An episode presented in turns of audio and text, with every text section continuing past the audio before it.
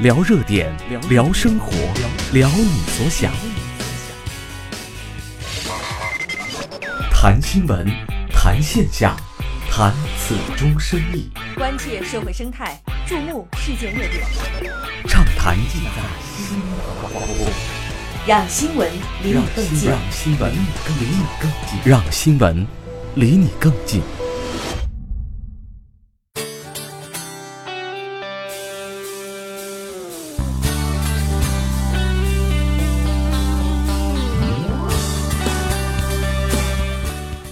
Hello，各位好，欢迎来到我们的直播间，我是孟畅。我是赵燕，今天我们要和大家聊一个话题啊，叫做国产电影。最近国产电影实在是太火了，是的，我们现在嗯看到最近的这个国产电影，不管是从这个观影人数还是票房，都创出了历史的新高。对对对，我们来看一下，呃，最近票房比较好的几部电影。第一个是《捉妖记》《嗯，煎饼侠》，还有《大圣归来》。这前三甲呀，嗯，对，我们来看一下，截至到目前啊，这三部电影的票房啊，呃，《捉妖记》是八点八亿，《煎饼侠》是五点八亿，《大圣归来》是五点二五亿。哇，这个加起来有二十多个亿。对啊，数学，哎，我反正我是算不清楚啊。这几部电影为什么会这么火呢？你看，基本上，呃，每一部电影现在这个才上映三四天吧，嗯票房这么高。嗯，呃，是的，这个从这个观影的这个效果，包括是观影的影评，还有我们这些观影的人的评论来说呢，这个好评呢是比较多的哈。呃，我们先来看看我们这个网友是怎么来评述的。黑猫独步他说了，这个《捉妖记》和《煎饼侠》呢联手炒热了整个暑期档的大盘，应该说，呃，这个他们创出了国产电影的最辉煌的一天，这是天时地利人和的结果，要努力也需要有运气。好，我们再来看网友八杯水，他说了，看了《煎饼侠》，国产电影能够拍出这样质量的搞笑片，应该是非常的不容易，毕竟有笑点，也不低俗。呃，其实我自己呢也走进了这个影院哈，看这个《煎饼侠》，我不知道孟畅看了没有？呃，这个我看了，这的确是非常非常的好啊。嗯呃，通过刚才网友的评论，还有燕姐你这个表现出来的这种高兴的情况，我可以看出来，大家对于这个《煎饼侠》这部电影还是非常的喜爱。真的就是你走进影院来观影这个这部影片的时候，你就是觉得一进去就笑个不停，嗯，出来会让你有一种心情愉悦的感觉。啊，今天要做这个访谈嘛，不应该叫访谈啊，今天要做这个节目啊。然后我也特意做了一些准备，我从网上看到评论《煎饼侠》为什么会这么火，有几个点啊，和大家分享一下。第一个点是说跨界，呃，因为大鹏啊，他这个身份比较多，主持人、导演，现在歌手、演员，很多很多的职业啊，同时这么多职业啊，使得他对于每一行啊，他基本上都了解一点。特别是他拍这个《屌丝男士》，对使得他于对于这个互联网电影，他非常的有心得。嗯，我觉得这个煎饼侠哈的之所以成功，其实跟大鹏的这个个人的这个影响是分不开的。因为呃，大家都知道他做了这个屌丝男的系列，我们在影片当中呢也看到了他这个延续屌丝系列的一些一些精神哈。，对对对对对，我们经常开玩笑说，这个电影版就是一部加长版的《屌丝男士》。嗯，我就想大家为什么会喜欢看这样的这个类型呢？呃，你看很多这个明星的加盟，包括有呃大家记忆深刻的这种呃情节当中最搞笑的哈，东北 F 四是吧？呃，大家都非常的记忆深刻，包括他也说到了这个影片当中的一些呃优势或者是小点子哈，嗯自黑是不是？对，这是我们说的第二个点，就是自黑。嗯我们知道明星一般都特别喜欢说有偶像包袱，或者说他有对自己负面的这样的评论、这样的影响。但是在这部电影里头啊，几个明星可以说是呃不在乎自己的形象，不怕丑化自己，通过自黑这样的方式来制造笑料。其实我觉得这个影片让我呃对演员哈有一些这个感触的话，就是刚才这个孟畅也说了这个自黑，其实他从演员的选取来说，这几个演员其实都蛮有争议的，甚至包括袁姗姗啊，嗯呃柳岩啊，呃其实他们这个负面新闻有也是不少的，但是他们在影片当中好像都本色出演哈。都毫不隐晦的说出自己真实的一种感受。包括珊珊说哈，我的同学都已经出名了，可是我还没有。对对对。包括柳岩也自己说说借兄上位，啊嗯等等哈，这些你都可以看出这个明星的很真实的一种感觉。因为我觉得，我不知道屌丝这个精神到底是什么哈，嗯嗯但是我至少感觉到，因为人很真诚的表露自己的时候，就会被人接纳。对对对，这里头其实写到了，你看像说他自黑，因为有人黑他，所以说那我就告诉你我真实是什么样子的。对我就是这样啊。所以可以通过这样的一方式，说白了，呃，也是在给自己洗白。对，像互联网时代啊，大家都开启了这个自黑的模式，已经成为老百姓这个喜闻乐见的这个消遣方式之一，是吧？嗯，嗯，来看我们第三个点啊，就是段子。可以说，呃，《屌丝男士》里头每集都是段子，然后到我们现在的电影里头啊，基本上，呃，每一个明星出场的时候，都是带着段子出来的。这个笑点或者笑点的包袱是非常的紧密。嗯，像刚才燕姐说的这个东北 F 四。然后第四个是客串，这是绝对的卖点啊，在整个影片中，呃，我们可以数得过来的。现在燕姐你还记得的那些明星？哦，我现在就觉得明星很多，而且很多久违的明星，让你觉得既有怀旧，然后又有这个新鲜时尚的感觉。我看完整部电影的感觉，给我就是总觉得是有一种不可思议的感觉。就是他有一些那种呃，明星的加盟，首先可能看出来是嗯大鹏的人缘比较好哈。嗯，另外，他邀请这些明星的加盟哈，你会觉得有一些跨界的感觉哈，有像呃，有像跑男的，现在比较火的，也有像这个我们的这个古惑仔都最后出现了，啊、还有外国明星，对对，叫上格云顿。对，你会觉得哎呦，他这个创意真的是很不错。令人惊叹呐、这个特别是在最后古惑仔四个人一起出来的时候，整个电影院是全场惊呼啊！好了，我们刚才聊完这个煎饼侠哈，我们再来看看网友对《西游记之大圣归来》一些网评哈。我们看到网友梦里诗书他说到了，再也没有一部当代的中国动画片电影能够让我如此的动心了。《西游记之大圣归来》的经典超出了我对今时中国动画电影的最高预期。从视觉的特效来看，毫不逊色于好莱坞的作品。它的精良制作使电影的每一帧都非常的美轮美奂，评价很高啊。虽然我还没有看过这部影片，我也没有看过。但是，呃，从刚才这个网友的评论里头啊，讲了一句啊，就是关于它的制作精良。呃，我今天看新闻，让我自己都感觉到惊讶。嗯，这部电影是花了八年的时间，哦，八年的制作，对，整整八年啊。然后特别是提到在做分镜的时候，单做分镜这一个程序就已经花了两年。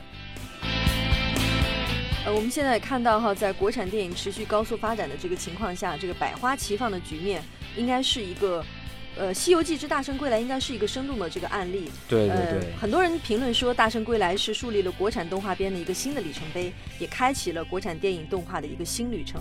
所以这样的评价，对我们制作国产的动画片来说，是一个充分的一个呃信心，以及对未来的发展都是一个很好的这个呃态势。对，我们再来看一下第三部电影啊，第三部电影是《捉妖记》。对，《捉妖记》应该说是票房现在是榜首哈。我们来看看网友的评论哈。网友的瑞希儿说了，片子的 3D 效果很不错，真人与动画的结合呢，真是非常的完美。大场面的惊天动地和小细节的幽默温馨，让我们体会到了一种别开生面的奇幻世界。我要说了哈，《捉妖记》我也走进影院看了哈。嗯，呃，我倒不是偏爱说没有看《大圣 大圣之归来》哈，呃，但至少呢，我觉得《捉妖记》的这个整个的这个创作哈，嗯也让人眼前一亮。这个要提到一个人啊，呃，他叫许成义。我也许说许成义这个名字你不太熟，但我要说另外一个叫做嗯怪物史莱克，你就一定熟了。怪物史莱克也是出自这个人之手。哦，我们呃这个影片当中的一些这个小怪物的嗯设计是许成义设计的，是吧？。对对对对对，现在他有另外一个名字啊，他之前叫做怪物史莱克之父，现在也叫做胡巴之父。对，我们的小妖王胡巴胡巴是吧？哈，现在网友都经常嗯，来调侃这样的词汇。对啊，前几天我还在朋友圈看到大家都在发胡巴，什么意思啊？这是，因为我到现在还没有看过啊。嗯，许成义在接受媒体采访的时候也提到了啊，就是燕姐说到，呃，小胡巴特别精致的时候，嗯其实呃，在媒体采访当中，许成义也说了，针对这个小胡巴的制作，他是有一番用心的。因为我们看到哈，这个《捉妖记》的妖呢，大家会想到妖会很恐怖，嗯可是，在《捉妖记》当中，这个小胡巴的设计，包括一些妖怪的设计，都是很可爱、憨憨的、萌萌的，你一点都没有这种讨厌、嗯恐惧的感觉，你反而会呃心生怜悯、怜爱的感觉。对对对，这就是导演在设计人物的时候特意注意到的，因为毕竟讲到妖怪，我们第一反应还是恐怖。对，但是电影里头，如果说你对于这个主角还恐怖的话，那那感觉不太好。所以说唯美的感觉哈。所以说他在设计的时候就把它设计的萌萌的、美美的，然后整个人物造型呢也是有出处的。呃，这个小胡巴的造型出处在我们的《山海经》当中，嗯嗯，就我们现在看到的小胡巴是啊、四只手两条腿嘛，这样一个小妖精的造型，然后它的头顶还有这个长的是青苔，嗯然后说明它是从植物变成的妖怪，说它像一个萝卜嘛。它应该就是个萝卜。其实影片当中嗯还有一个细节哈，呃，我想这个很多观影的人都会发现，就是男人可以怀孕。我想这对很多女性的观众朋友来说，应该是一个呃大快人心的一件事情，至少让男人也体会这个怀孕生子的这个过程。这个就得说是许成毅在接到这部电影的时候，他就和编剧两人聊天，嗯，然后聊啊聊啊聊啊聊，哎，男人怀孕这个点不错，好写进去。对这个创意的体现哈，也让我们呃对这个影片有一些这个呃意外的小惊喜吧，应该说，嗯嗯我个人还是到现在还是没有去看过这个《捉妖记》啊，但是今天做完节目以后，让我更加想赶快去看了。去看一看，评论了这么多，是不是？嗯，对。呃，今天我们看到这三部电影都非常非常好。今天我在做节目的时候，其实在网上已经搜了很多它的资料。在网上现在有一种有一种讨论啊，说最近票房这么好的国产电影，是不是代表着国产电影最近要爆发了？嗯，我们来看看这个新华网论坛的这个调查的结果哈。突破记录三个字呢，成为近期电影市场的一个关键词。我们说到了《捉妖记》《煎饼侠》和《西游记之大圣归来》等国产电影的集体爆发，让国产影片的票房纪录不断的刷新，让影迷也重拾了对国产电影的信心。那么今天你去看国产电影了吗？我们来看看调查是怎么样显示的。有百分之四十八点六八的人说我看了，有百分之四十四点七四的人投票说还没有去，还有百分之六点五八的人说我会去的。我们再来看看他们对国产电影的态度是怎么样的。有百分之五十一点三二的人说会喜欢，还有百分之三十八点一六的人说一般，还有就是有百分之十点五三的人说不喜欢。不喜欢国产电影的人，这可能是呃爱之深责之切。我们再来看看他们对国产电影影片到底有没有信心。调查显示，有百分之七十六点九二的人说有信心，相信会越来越好；还有百分之十九点二三的人说没有信心，行业环境催生不了好的作品。最后，我们看到百分之三点八五的人说不太关注。呃，其实呢，我们虽然看到这个票房的这个结果哈，包括我们做了一些调查显示，但是都不能够很全面的展示国产电影的全部内容。嗯，对啊，一一般我们看这个电影的好坏，可能看到的只是票房啊，或者说一些影片的评分嘛。但这些真的是电影市场的全部吗？嗯，其实对于中国的国产电影来说，其实还是象征了一种文化的体现。嗯，嗯，其实对于国产电影文化内核缺失的讨论啊，不是新鲜的话题了。你想一下，从二零一一年国产电影突破一百亿来说啊，这个对于文化内核的缺失也越来越明显了，也是一直被业内诟病的所在啊。嗯，嗯我们现在到底有没有一项统计说，我们的国人哈对哪类型的的影片会比较偏爱？有没嗯，有这样的这个统计数据？我找到一组这样的统计数据啊，是来自于我们清华调查的。在这个调查里头，我看到有一个问题是这么选择的：是你最喜欢什么题材的影片？排第一的就是喜剧片，哦，达到了百分之五十四点四。第二名呢是科幻片，百分之三十五点六。第三名呢是动作片，百分之三十二点九。那从这个呃数据来看，还是说大众对这个娱乐的这种题材会比较喜欢。对对对。所以我们的这个呃荧屏上，包括这个商家的这个投资来说，都是嗯还是倾向于娱乐。对所以现在大家都会在说我们这个娱乐精神大爆发呀。这是呃，因为电影好多人还是把它当做一个商品来看，出于对于这个投资回报的考虑，对，可能还是更多的是应对市场需要或者说观众的胃口，嗯然后去投资拍电影。刚才你也提到了这个《大圣归来》哈，制作是八年，应该说投资的成本是非常的高哈。嗯，呃，我之前也呃听到说这个《大圣归来》也是用众筹的方式，呃，对来这个筹资，或者是有一个这样的营销渠道和这种推广的方式和模式。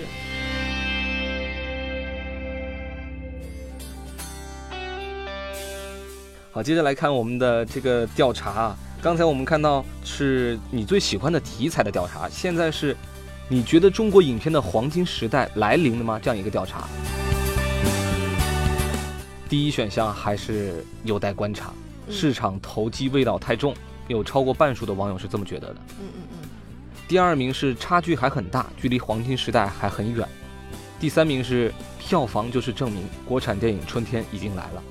嗯，就我个人来觉得，我觉得，嗯，黄金时期是否到来，呃，还不好说。但是我觉得至少它是朝这个方向在努力的，因为嗯从这个电影的市场，包括现在的这个电影的制作水平也好，都会优于以前了。我们嗯现在以前我们都说什么精良的大制作啊，什么高科技都是在好莱坞，其实国产电影现在也可以拥有这些。也可以拥有了。其实，在这个调查里头，还有一项啊，是最后一项，是你认为目前国产电影的短板是什么？